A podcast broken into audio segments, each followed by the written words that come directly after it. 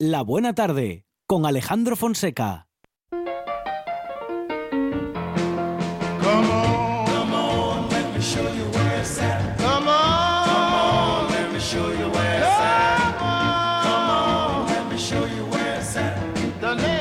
places. I like it like that. Come on, come on, let me show you where it's at.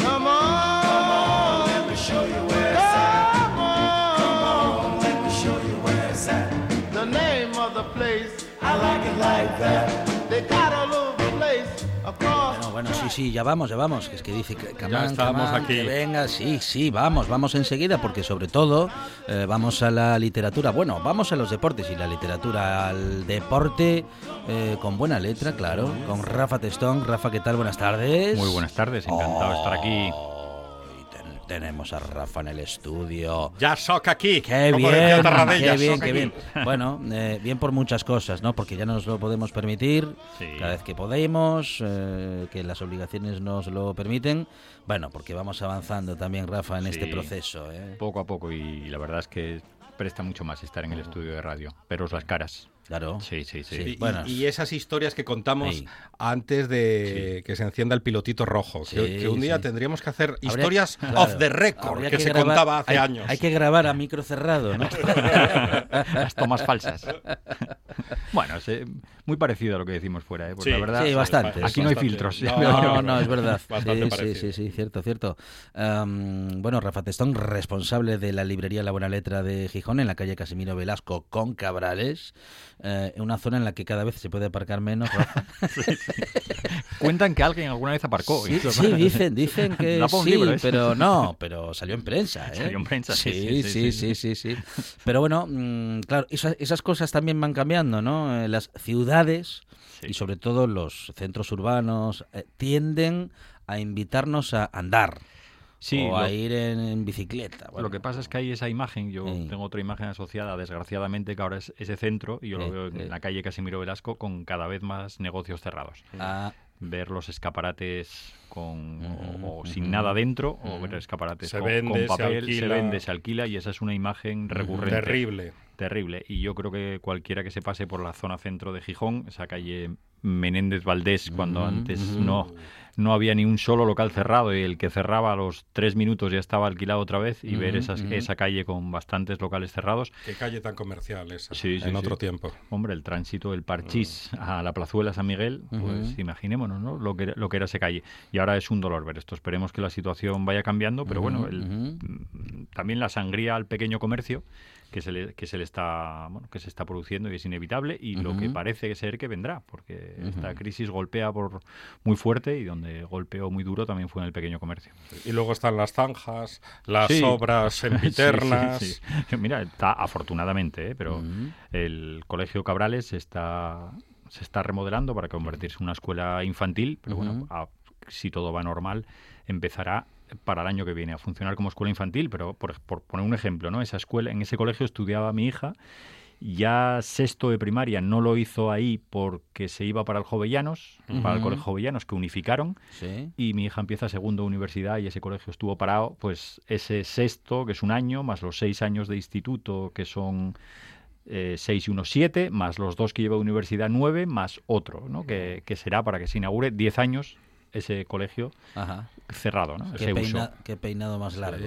La gestión lentita, lentita. Un poco lenta fue ahí. Yo creo que yo creo que fue un poco lento. Hablamos de tabacalera, que sí que hay que hablar de tabacalera, el metrotren, de todas estas cosas que sí que son obras.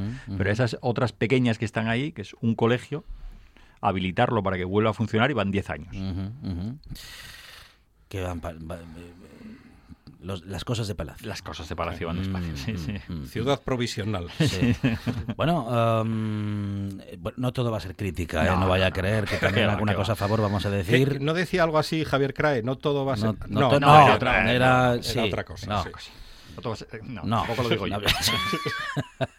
porque por otra parte, Crae lo decía con mucha gracia Oh, y en un Crae, contexto. todo claro. lo decía bien. Sí, sí, sí. Que la ponga el pianista la canción.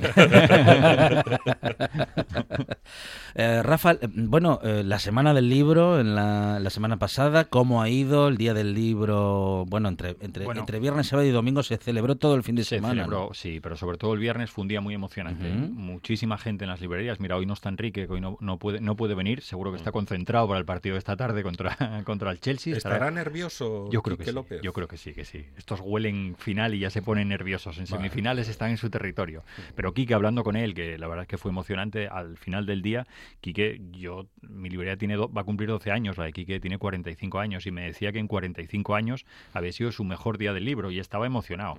Y fue un, fue un día muy gratificante que aprovecho para agradecer a toda la ciudadanía gijonesa cómo se volcó en las librerías porque era habitual ver colas fuera de las librerías ese día del libro. Qué bueno. Una, una auténtica maravilla. Nos Eh, sentimos muy arropados y muy queridos El, las eh, la- de, de las ganas que nos habían quedado del año pasado, digo, Claro, por, por- sí, por sí. ejemplo, ¿no? Porque claro, el año pasado para estas fechas fue el día del libro menos celebrado de la Sí, historia, Fue ¿no? un día muy triste. El día del 23 de abril de, Mm, de mm. 2020 fue un día muy triste, muchas sensaciones en, en, bueno, encontradas, pero este día fue, vamos, lo compensó, lo compensó con creces. Fuimos muy, muy afortunados los que estuvimos detrás del mostrador de una librería ese 23 de abril de este año, porque nos sentimos eso, muy queridos, muy apoyados y veías a la gente haciendo esa, lo que yo digo, esa militancia librera, apoyando mucho. Y después en Gijón estamos de POEX, o sea, ¿qué- ¿qué más queremos? ¡Oh, claro! Hoy, fijaos, fijaos lo que viene hoy.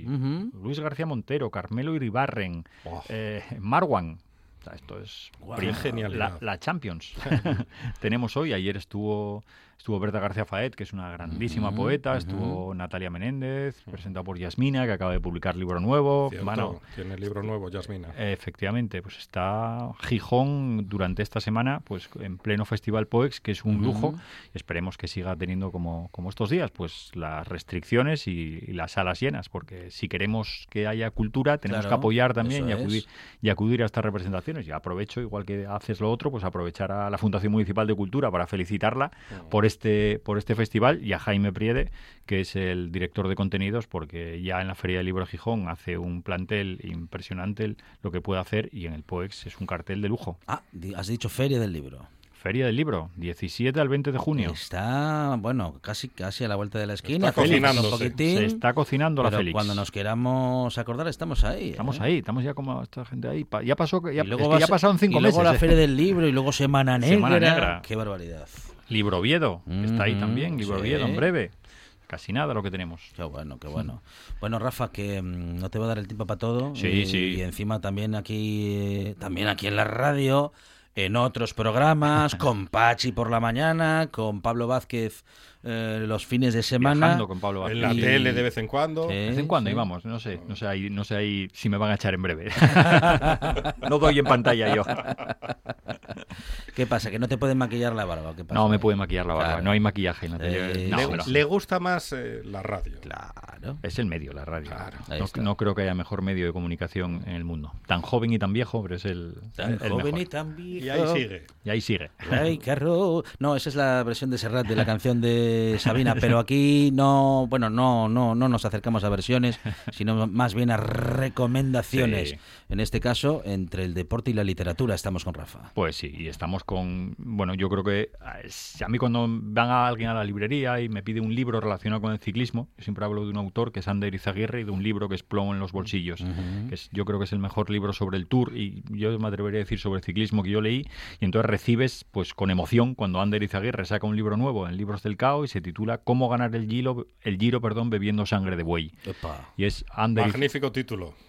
Impresionante. Es Ander Izaguirre acercándose a la historia del Giro y yendo hacia cuándo empieza el Giro, que es 1909, situación política de Italia. Ujú. en, en ese momento, Italia viene de la unificación, auge del fascismo, porque por ahí andaba un tal Benito Mussolini. Aprovecho para recomendar una biografía de Mussolini, aunque no sabe viaje, que es M, de, de Scurati, que es un libro impresionante, pero vamos a ese, a ese 1909 y lo sitúa. Terminó como un jamón. Sí, sí, sí. Tal cual. Ujú. Pues este, este 1909, ¿qué se decía del Giro? ¿no? Que, es, que esto es importante. Pues, por ejemplo, los socialistas despreciaban a esos jóvenes que solo se interesaban por hacer el amor y, corro- y- y correr en bicicleta. Ojo a lo que decía la prensa del Vaticano. ¿En qué orden? Pues a mí me suena fenomenal. Claro, claro. Fijaos, fijaos lo que dice también la prensa del Vaticano. El, vel- el velocipedismo es la anarquía aplicada a la locomoción, un intento de negar las leyes físicas y las del transporte. ¡Guau! ¿Y Esto cuál, cuál es el problema? ¿Cuál- claro, esto, esta, sea cri- que- esta crítica que en realidad es una, es una alabanza. porque, Sí, sí. fíjate, Pero, fí- fí- pero fíjese con lo que revolucionaba la bicicleta, eh, las mentes en ese momento. ¿no? Efectivamente, porque fijaos además esto que lo niega, ¿eh? negar las leyes físicas y las del transporte, un intento. o sea, que es una lo- maravilla. Se lo tenemos que comentar a Eloy Santa Marta. Sí, No, bueno, no, no, no es que las niegue. Es que mm, las, bueno, la, digamos que las desafía, las pone a su servicio un poco, ¿no? Claro. Sí, y, sí, y después, sí, fijaos, sí. Mussolini, ¿eh? Mussolini lo que le gustaba era la aviación, el esquí, el porte viril de los Claro. boxeadores y los Ah. nadadores, la fuerza del fútbol para adoctrinar a las masas, Ajá. pero despreciaba a los O ciclistas que porque el decía que ciclismo no... no, eran figuras tristes, escuálidas y lentas. Ajá.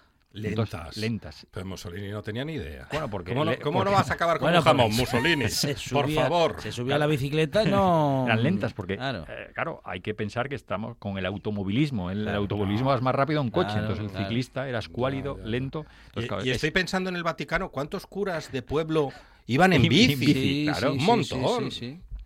Pero claro, pues ese desprecio que había hacia el Tour, hacia, perdón, hacia el Giro. Y cómo aún, aún así el Giro eh, arranca en ese 1909 y lo que hace, eh, en este caso Ander Izaguirre, es recorrer toda esa historia del Giro y centrarse lógicamente también en esas figuras míticas que, que, le dieron esa grandeza tremenda al Giro y sobre todo, sobre todo, lógicamente, Coppi, ¿no? Hablando de, Mm, Fausto del. Giro, Fausto Coppi es la es el vamos el ciclista por excelencia del Giro lógicamente aparecen todas las grandes figuras y en España me, me hizo ilusión pues, bueno lógicamente está eh, Indurain que ganó sus Giros Mm. pero se centra en Marino Lejarreta también un, un ciclista que yo creo que todos los que tenemos una Que generación corrió en Italia, sí sí sí porque estuvo en un equipo italiano. Estuvo en un equipo italiano y era un, un corredor que siempre destacaba en la montaña del, del Giro.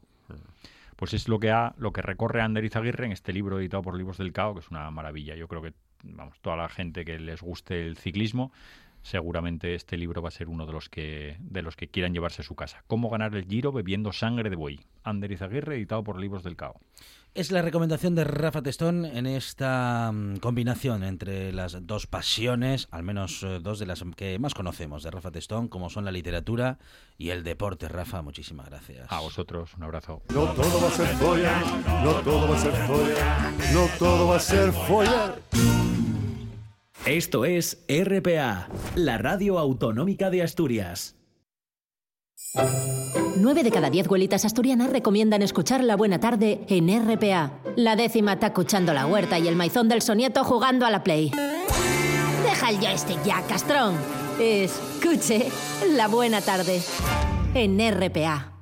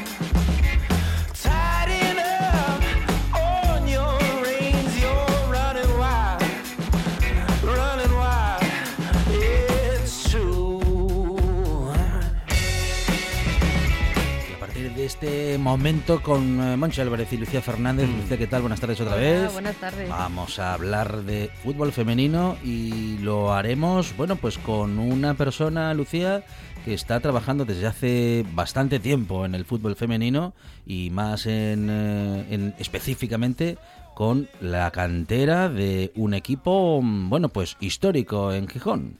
Sí, exacto. Con, vamos a hablar con Mayra Espíritu, eh, que bueno, es la coordinadora de la cantera del Gijón Fútbol Femenino y bueno, una de las capitanas de- del equipo. Mayra. Mayra, ¿qué tal? Buenas tardes. Hola, buenas tardes. Bueno, lo primero, muchísimas gracias por invitarnos a estar aquí.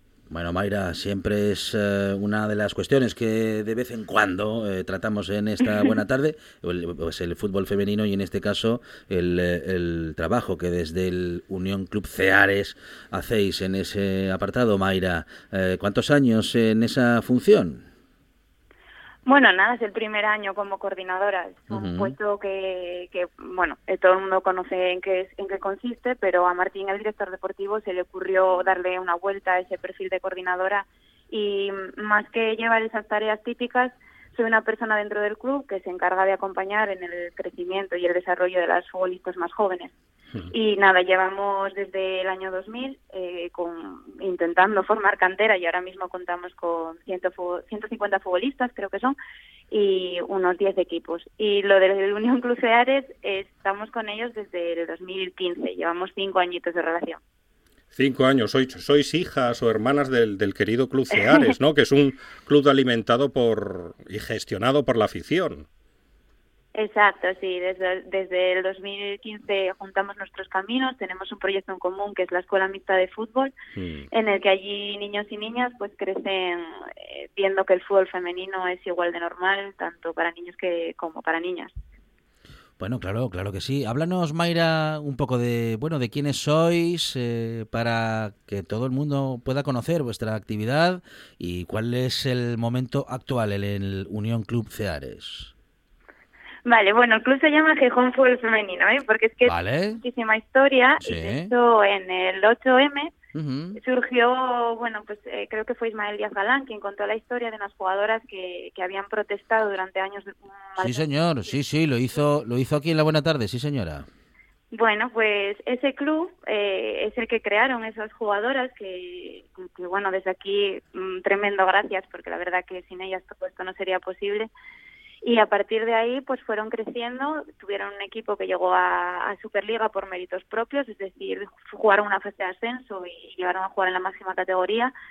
Y a partir de ahí empezaron a surgir la, la cantera y ahora mismo eso, hay, hay 10 equipos, unas mm, 150 futbolistas y nada, nos- nuestro compromiso ahora mismo es que cualquier niña que llegue, si no tiene sitio ahora mismo en el club, por lo que sea, porque no podemos, no podemos montar equipos de 30 jugadoras, pues sí que le buscamos un sitio para que, para que no se quede ninguna niña sin cumplir su sueño.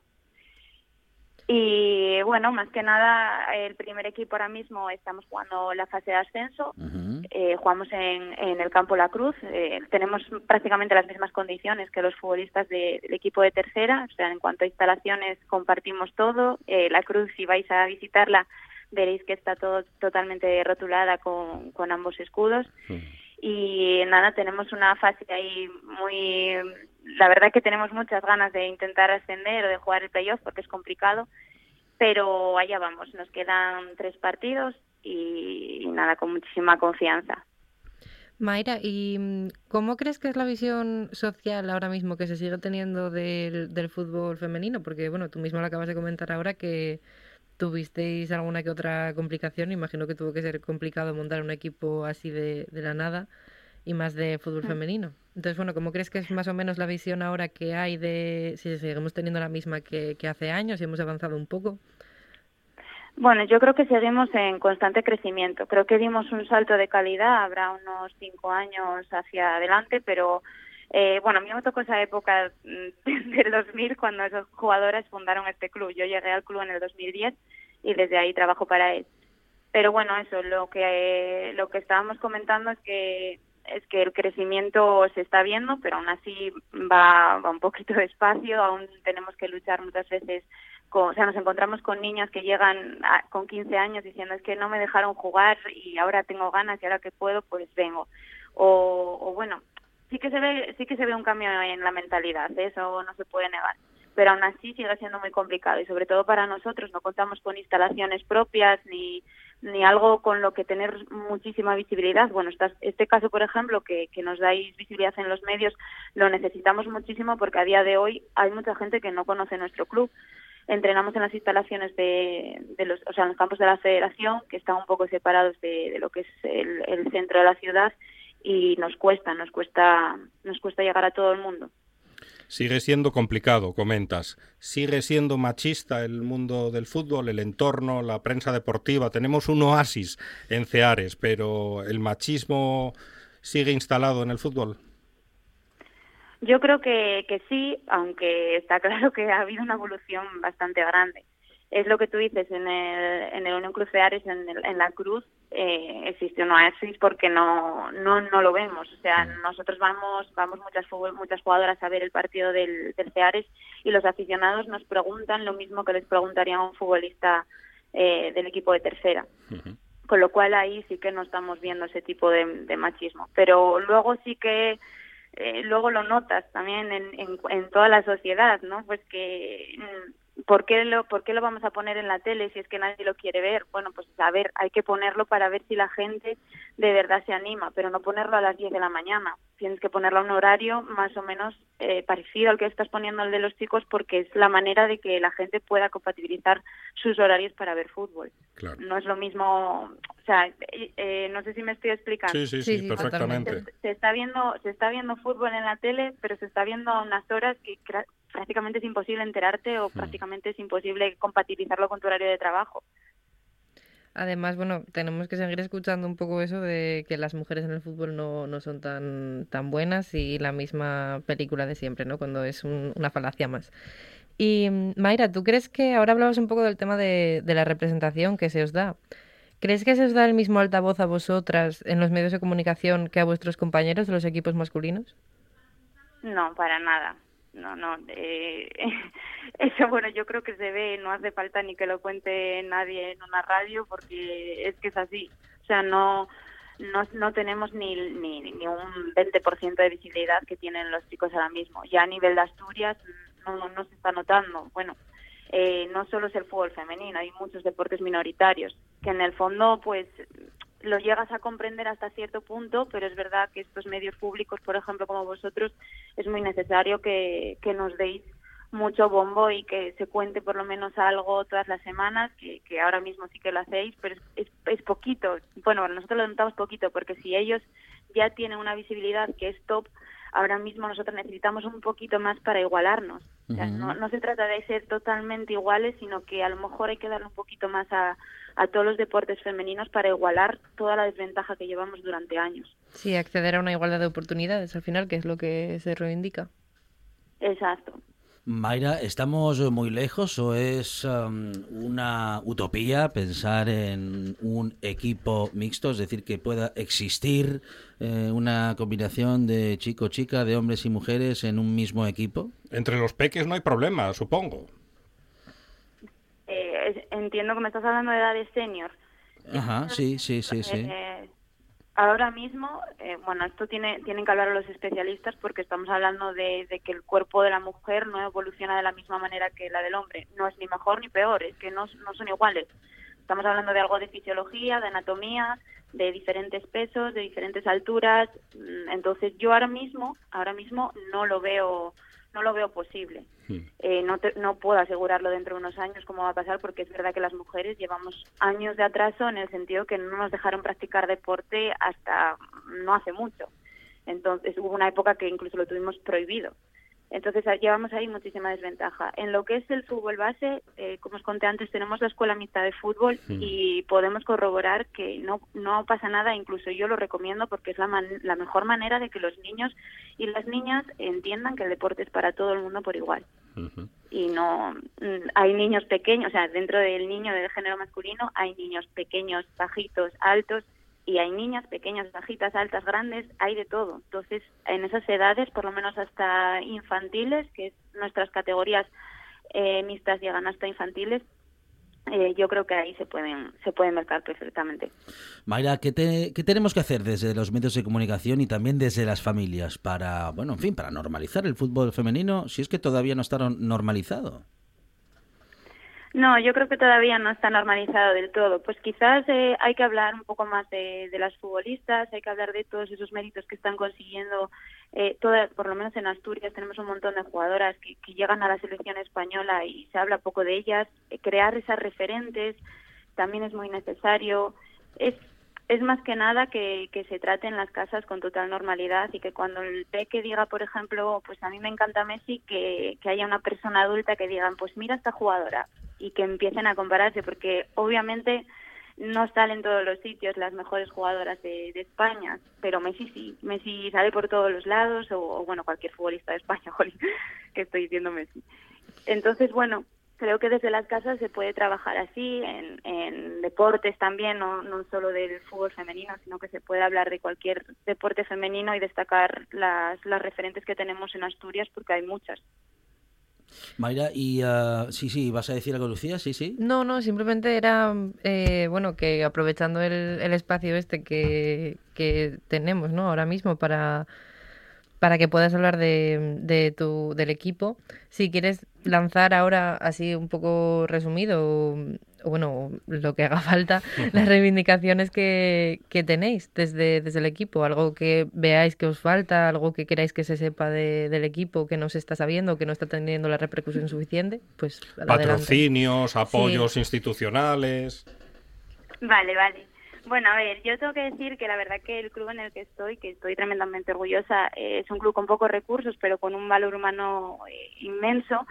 Y sí que tenemos una carencia muy clara, aparte de la económica, son las instalaciones, que, que bueno, eh, la verdad que tenemos ese, no lo tenemos, bueno, lo tiene Gijón, ese campo de uso prioritario para el fútbol femenino, que solo queda que inicien las obras, pero ojalá que las inicien pronto para poder estrenarlo cuanto antes porque va a suponer un, un salto de calidad para nosotras. Uh -huh. Y nada, más que reivindicar, eh, me, me, encantaría animar a cualquier niña que, que, que, esté escuchando esto ahora mismo, a cualquier familiar que, que sepa que tiene una niña con ganas de jugar al fútbol, pues que nos llame y que, que yo estaré encantada de atenderles y de buscarles un lugar donde jugar que yo empecé muy tarde, pero es que ahora mismo hay niñas que están empezando con, cuatro añitos, tenemos un equipo de niñas de cuatro añitos y es una auténtica pasada ver lo, lo ilusionadas y lo contentas que vienen. Y nada, que ahora mismo también estamos en la fase de ascenso, estamos eh, más o menos, estamos terceras, y, y tenemos todo de cara para, para obtener opciones en el playoff y jolín, nos gustaría también que, que la prensa, tanto tanto la televisión como los medios, o sea, como, uh -huh. el, como la escrita, como ahora mismo la radio, nos diesen un poco más de bola porque somos un club pequeñito que, que no está teniendo tanta repercusión como los clubes más conocidos de, de Asturias y a largo plazo eh, lo que queremos es eso, consolidarnos como un club referente no solo en Gijón, sino, sino en toda Asturias. Una función importantísima la de Mayra Espíritu en el Gijón Fútbol Femenino, porque el fútbol femenino eh, sigue creciendo y aunque no lo hace en la medida en la que debiera, bueno, pues eh, gracias al trabajo de mujeres como Mayra, sigue adelante y lo queríamos contar en esta buena tarde. Mayra, muchísimas gracias. Perdón por todo lo que no llegamos a hacer y en todo caso, gracias por estos minutos eh, de radio. Ojalá podamos seguir contando más cosas sí. del Gijón Fútbol Femenino. Muchísimas gracias a vosotros y, y, nada, que estamos todos en este en este barco de crecimiento, o sea que nada, muchísimas gracias y, y ojalá que nos invitéis más veces, que estaremos encantados. Muchísimas gracias. gracias. Un abrazo. Chao. Un programa de viajes, turismo, aventura e historia lleno de contenidos didácticos con los que aprender y divertirse. Un escaparate turístico donde se incluyen información sobre casas rurales, hoteles, gastronomía, turismo de aventura, senderismo, festivales. Voy a volver a salir y quiero que me aplaudáis como si fuera yo que sé. Un buen día para viajar. Un programa de apoyo al sector turístico de Asturias. Los sábados y domingos de 8 a 10 de la mañana. La buena tarde con Alejandro Fonseca. ¿Qué vas a hacer cuando salgas de aquí? ¿Qué vas a hacer? ¿Qué vas a hacer? ¿Vas a volver a decir que me fui? ¿Qué vas a hacer? ¿Qué vas a hacer? Dices que quieres lo mismo que todos, pero sé que soy solo yo contra tus modos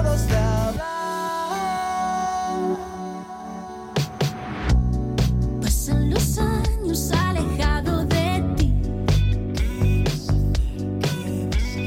Oh, vas a intentar olvidarte de mí.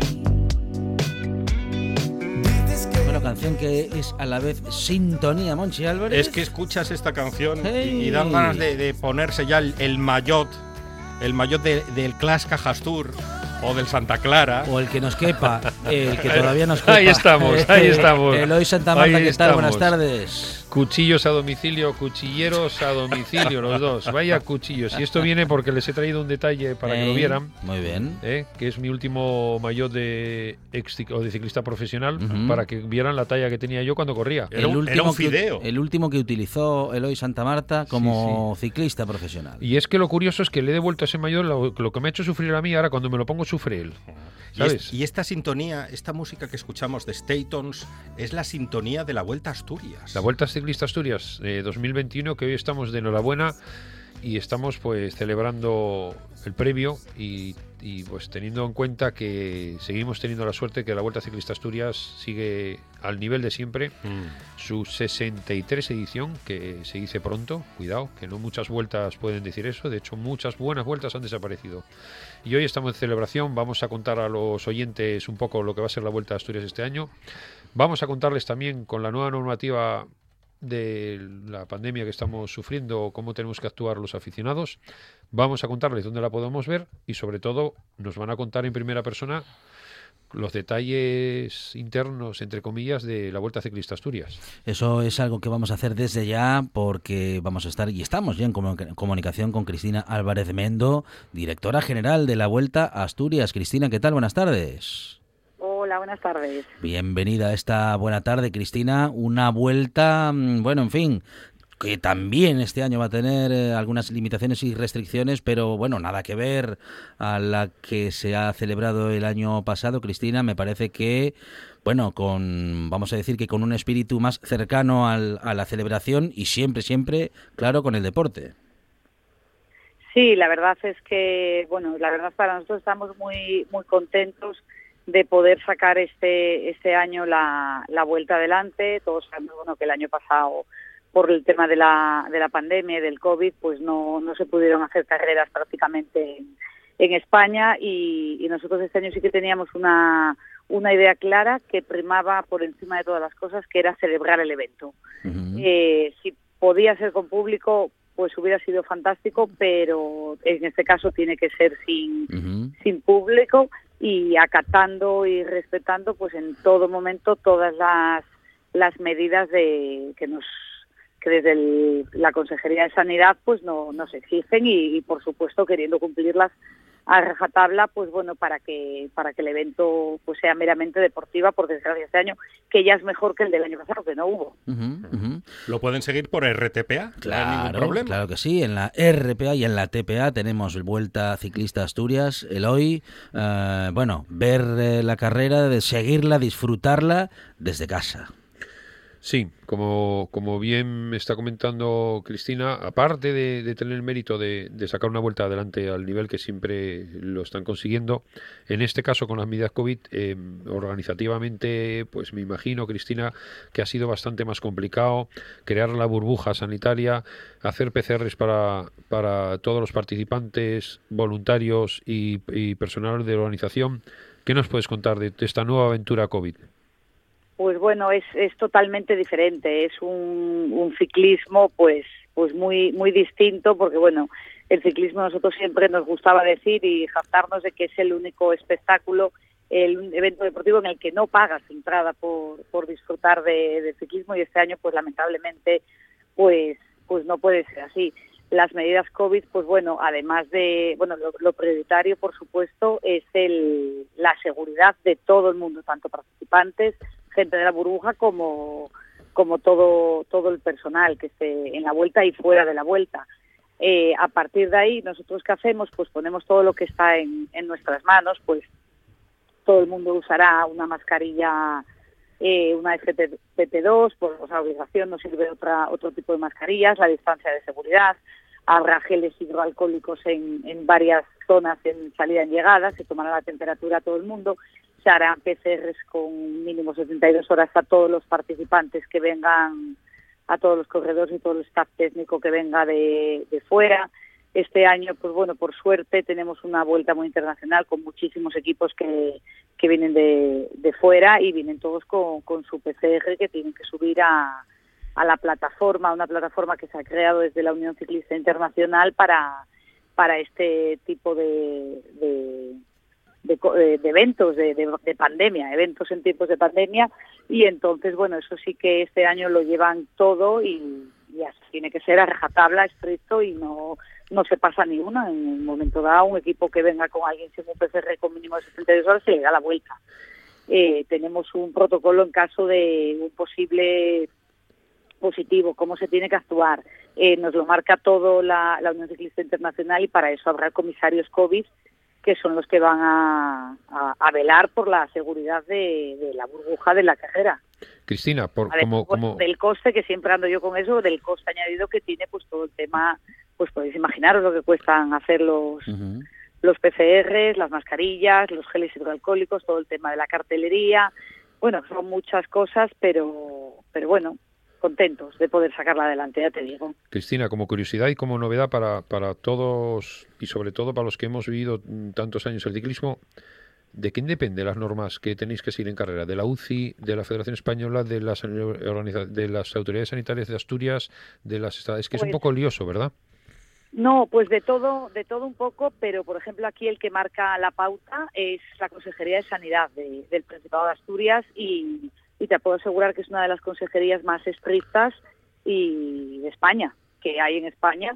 Pero bueno, estamos, yo la verdad estoy muy de acuerdo con ellos en todo lo que te digan y además de todo lo que te mandan ellos, luego está la, la Federación Española de Ciclismo, la asturiana, pero bueno, la asturiana va comandada por la, por la española y luego está pues el máximo estamento que es la Unión Ciclista Internacional que te dice todo absolutamente lo que tienes que hacer, vallar el parking de los equipos, eh, poner una doble protección en los controles de salida, en el control de firmas, en metas eh, vallar X metros, o sea, te lo manda todo. Pues estamos un poco comandados tanto por Sanidad del Principado de Asturias como por la Unión Ciclista Internacional. Son ellos los que marcan la pauta. Y, luego en cada comunidad, pues su propia consejería, que en este caso aquí es, es la del Principado. y ya que estamos con el tema COVID, ¿qué nos tienes que sugerir, indicar o pedir a los aficionados que por, por, por, por costumbre, por, siempre queremos ir a ver la vuelta, queremos estar en algún punto intermedio o en salida en meta? Por favor, cuéntanos un poco la normativa y la exigencia y, la, y el ruego de lo que tenemos que hacer para, para no perjudicar a la vuelta en este caso. En, bueno, pues lo que tenemos que hacer es tener todos un poco apelar a lo que es el sentido común y la responsabilidad. Eh, no tengo que decir yo la, cantidad de víctimas que ha habido pues por este por este tema de por este covid. Es una cosa que nos ha pillado a todos pues, pues desprevenidos. Nos lo cuentan hace un año y no nos lo creemos. Eh, apelar a la responsabilidad. La gente eh, que no se acerca a las salidas ni a las metas porque no va a tener acceso va a ser imposible va a estar todo vallado de tal forma que no va a poder ver a los ciclistas ni va a poder ver la llegada ni va a poder nada. Los puntos intermedios pues yo eh, pues apelaría a que no a que no se pusieran allí de todas formas va a haber voluntarios y gente de, dependiendo de los consejos pues con su policía local con su policía con de zona rural pues evitando pues en los pasos de montaña que se puedan a, apelotonar gente. Y este año sí que es tiempo de seguirla pues como bien decís vosotros en la en la RPA la gente que quiera saber que, que se conecte, que bueno, vosotros vais a estar en directo y vais a, a dar pues todo lo que acontece en, la, en todas las etapas y este año más si cabe. Mm, Eloy, solo podemos apelar a la responsabilidad de cada uno. Ser conscientes, todos tenemos a alguien pues muy cercano que por desgracia se lo ha llevado el COVID y esto, esto, como dicen, este virus lo pagamos todos. Entonces yo desde, desde la organización pues pediría a todo el mundo, a todos los oyentes que por favor este año no se acerquen a las salidas ni a las metas, ni a las metas un poco por lo que te digo, por responsabilidad y porque no queremos más muertes. Pues si te parece, Cristina, aparte de, lo que estamos hablando, de lógicamente la RTPA, radio y televisión, de los medios tradicionales, ¿podemos sugerir a los aficionados ya con un poco más modernos o millennials o con algún tipo de, ya de tecnología, alguna página web, algún portal en el que puedan seguir la vuelta en directo, como suele haber, o solís tener vosotros colgados, me imagino? Bueno, además de vuestras conexiones que tendréis en la RPA, pues este año el, a través de las redes del Club Ciclosa de la Vuelta a Asturias sí que vamos a hacer pues eh, pasos, los pasos de montaña y vamos a intentar pues en la medida de lo posible de las circunstancias y de la economía que tenemos, pues bueno, que el aficionado pueda ver en directo trocitos de, de cómo va la carrera en ese, en ese momento. O sea, a través de nuestras redes sociales sí que sí que van a poder ver un poco el tema de, de cómo está la carrera en cada, en cada momento. Cristina, indícame a mí que soy un poco abuelo cebolleta. En este caso, aparte de la Empezamos. página web, ¿qué es eso de las redes sociales para quien, como yo, sea un poco señor mayor y torpe? Pero hay que explicarlo a estas alturas. Nada, señor mayor, ni, ni eres señor mayor ni eres torpe. En nuestra página web, en nuestras redes sociales, en Facebook, Instagram y, y Twitter, en Vuelta Asturias, pues allí pondremos, pues eh, e iremos emitiendo como pequeños vídeos en directo. Habrá una persona en una moto, pues bueno, captando las imágenes de los ciclistas en los pasos de montaña y, y en los sprints especiales y bueno, en, en momentos puntuales. Nosotros, ya sabes, Eloy, que la Vuelta a Asturias es una experta en reinven- reinventarse y ante las adversidades, pues bueno, no tirar nunca la toalla. Este año no podemos tener tele en directo. Y pues entonces, bueno, desde la organización intentamos, intentamos hacer algo. Es una pena, la verdad, porque este año sí que tenemos una participación de, lujo, que no es lo que estamos hablando en este momento, pero bueno, que Nairo venga a revalidar su título de campeón de, de Vuelta Asturias. Él dice que quiere ponerse el maillot, pero en Oviedo, el último día en, en el Naranco, pues es una pena, pero bueno, a través de nuestras redes sociales, Vuelta a Asturias, pues ahí sí que podremos emitir algo y bueno, a través de, de la radio del Estado. Insisto y dejo paso a mis compañeros porque no quiero tampoco ser el único voz aquí cantante que a todos los responsables, por supuesto, a ti en primera persona, este año sí que habéis demostrado mm, todo el valor que tiene poder sacar adelante una vuelta con todas las todos los inconvenientes que estamos teniendo todos en general y vosotros en concreto. Enhorabuena, Cristina. Bueno, muchísimas gracias, Eloy. Y gracias, Guna, a vosotros también, que, que sin vosotros, pues bueno, todo, todos es muy importante. Una vuelta sin medios de comunicación, pues, pues no es vuelta. Y, y nosotros, pues sabes cómo nos, cuál es nuestra filosofía de, de planteamiento de vueltas, ir poco a poco, piano, piano, y bueno, ante las adversidades, no es que nos crezamos, nos crezcamos, pero sí que continuamos y no tiramos la toalla. Mm, Como dicen los italianos, piano, piano, e se va lontano. Cristina, hay que hablar de las etapas. Empieza el viernes en Oviedo, primera etapa. Son tres etapas. Mm. Empezamos en Oviedo y nos vamos a, a Pola de Elena, como siempre Elena apoyando el, el ciclismo en, en esta región. Y, y bueno, tenemos eh, unos cuantos puertos de montañas. El recorrido es bueno es un poco cosa de- del director de, seguridad, supervisado por mí. Yo le suelo dar las llegadas, las salidas, los consejos que, me interesa que, pase la, la vuelta ciclista. Y bueno, a partir de ahí, pues ellos ya diseñan un recorrido que yo puedo pensar que es bueno, cuando yo lo, lo confirmo es bueno, pero las críticas que tenemos y los comentarios que tenemos pues a través de las redes sociales, pues cuando hablan de él y dicen que, que está muy que está muy bien y que esa vuelta es muy duro, pues para nosotros nos, nos confirma de que lo hemos hecho bien. Confirmar, Cristina, que el día 30 tenemos la salida en Oviedo, llegada en Pola de Elena, con el Alto de Carabanzo, que ya es tradicional y es una llegada muy bonita y que da mucho espectáculo a la carrera. Es un acierto ese recorrido históricamente, ya es casi un una llegada histórica. El día 1 salimos de Candás y terminamos en Canganacea con la modificación que se ha hecho la última vez al subir el puerto y bajar hacia meta, que fue una llegada espectacular. Y luego la última llegada en la que yo iría de Oviedo, como siempre. Barca, Sí, perdón. que vamos por la costa este año, que es muy bonito, es Correcto. vamos por por la costa y bueno, también queremos en la medida posible, pues bueno, tú como ciclista que, que fuiste y un ciclista siempre sigue siendo, pues bueno, de vez en cuando pues también te, te apetece mirar a la derecha y ver mar y ver cosas bonitos y paisajes y en Asturias yo creo que, que lo tenemos todo. Y entonces bueno, este año nos apetece ir por la costa. Muy bien. ¿Y, y el, el nivel de participantes o aparte del antiguo ganador, qué nos puedes contar? Pues bueno, este año es yo creo que de las mejores participaciones que hemos, que hemos tenido en los últimos años.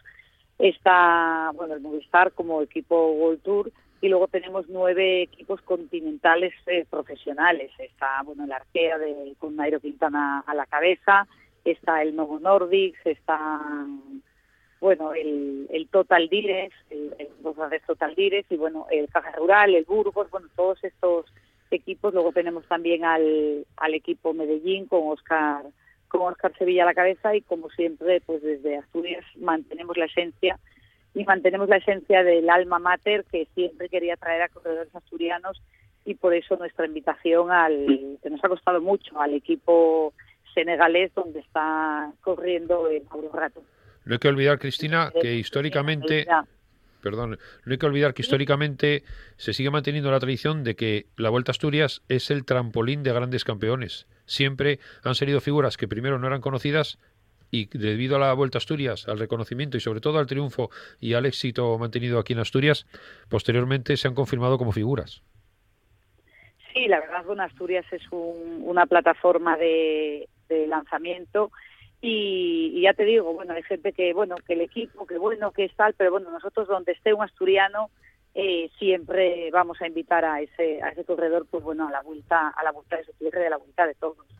Para nosotros sería muy fácil decirle, pues bueno, igual no estás en el top ten, muchísimo menos de, los equipos que están en la UCI, pero bueno, nos, nos debemos a los asturianos, es muy fácil hablar de, los asturianos ya del primer nivel que están en equipos y que por supuesto van a venir.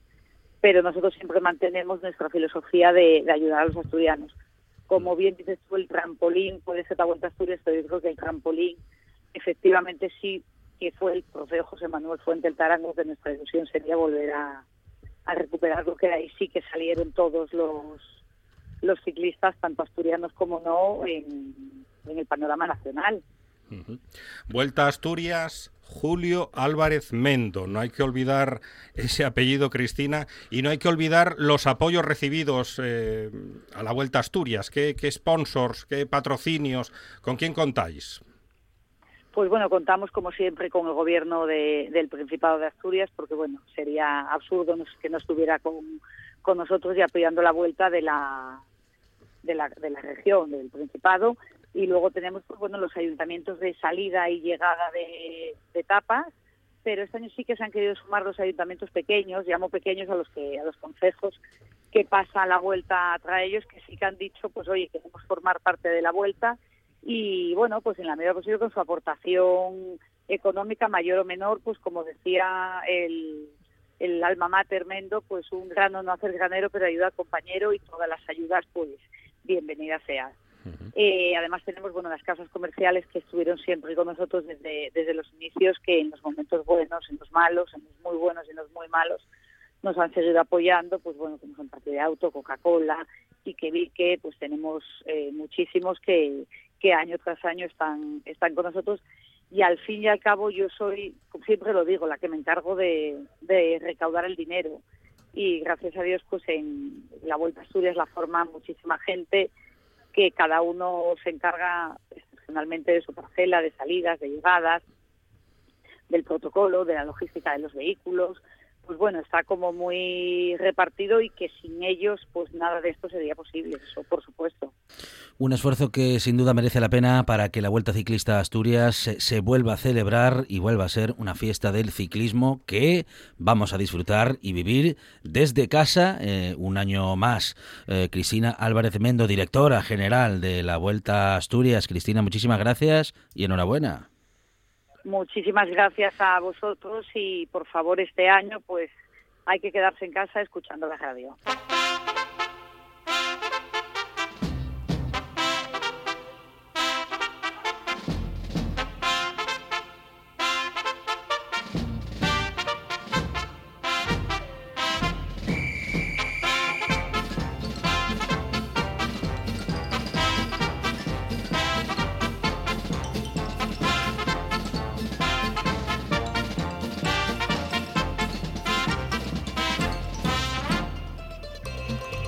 Para seguir la semana de buen humor, para seguir en la radio escuchando de todo, Monchi Álvarez. Escuchando grandes programas en RPA. Claro que sí, hoy tenemos aquí en RPA a partir de las 11 de la noche en redifusión a las 6 de la mañana una nueva edición de... Oído Cocina.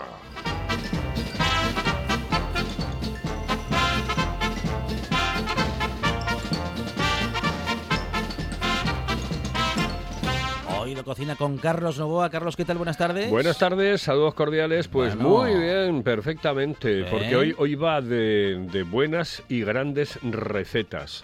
¿eh? ¿Ah, sí? La primera, sí, la primera de ellas nos la va a traer, a traer Kenneth, que por cierto la próxima semana va a estar aquí, mm, me da la sensación en los estudios.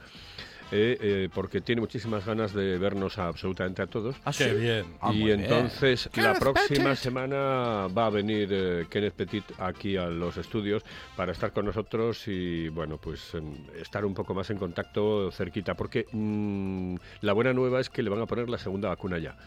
Entonces, no sé si se la ponen hoy o mañana, vamos, un día de esto se la ponen.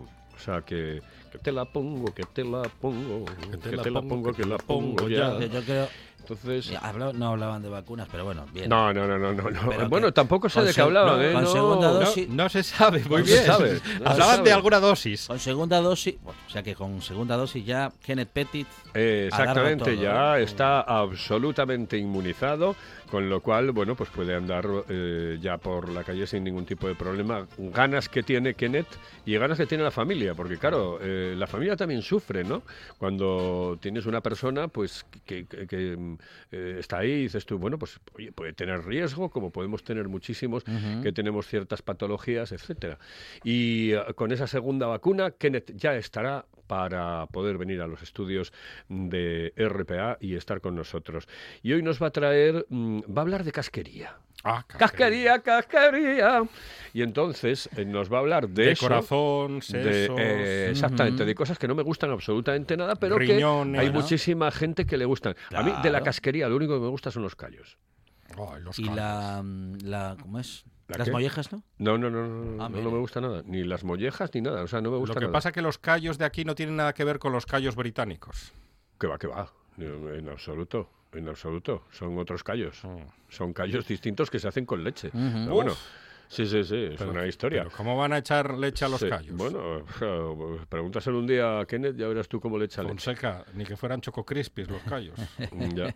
Bueno, el otro día me enteré por primera vez, porque yo realmente creí que se hacía de esa manera, que los espaguetis a la carbonara, me lo dijo eh, Maribel Zarzuela, que los espaguetis a la carbonara no se hacían con nata líquida en absoluto. Mm. O sea, eh, para nada, ¿no? Que se hacían con clara, con yema de huevo y con, eh, bueno, la, la pro- el propio agua que tienen los espaguetis. Sí, sí, sí. Muy bien, muy bien. Bueno, entonces hoy... eh, Tenemos una receta maravillosa de casquería, Sí, casquería, sí. casquería, casquería. Y tenemos también eh, una receta que esa ya es mm, también de 10, que es de la berenjena rellena que nos va a traer Tony Espligares. Mm, qué Berenjen- Ay, ¿No os gustan las berenjenas? Me encantan y- las Y berenjenas. no os gusta, por ejemplo, que- hay una cosa que mm, de verdad, y además es sanísimo. Eh, yo el otro día me compré una plancha, de estas Mm. planchas que, nada, que se hacen en casa, etcétera, una plancha para cocinar en plancha y pasar mucho de, de otras cosas. ¿No os gustan mm, las, eh, Las los verdu- calabacines? los las calabacines verduritas y pasadas los- por la plancha. Bueno, eso, eso es una maravilla. El calabacín está Y buenísimo. el la calabacín, el calabacín. Ay, madre, calabacín el aventurero, ¿os acordáis? Es que es una maravilla el calabacín. A mí me encanta calabacín. Jope. Riquísimo. Bueno, cuántas, cuántas propuestas que nos promete Carlos Novoa Qué para rico, sí. hoy, para la radio en directo y a partir de las 11 de la noche, en redifusión a las 6 de la mañana, Carlos Novoa y una nueva edición de... Oído, cocina.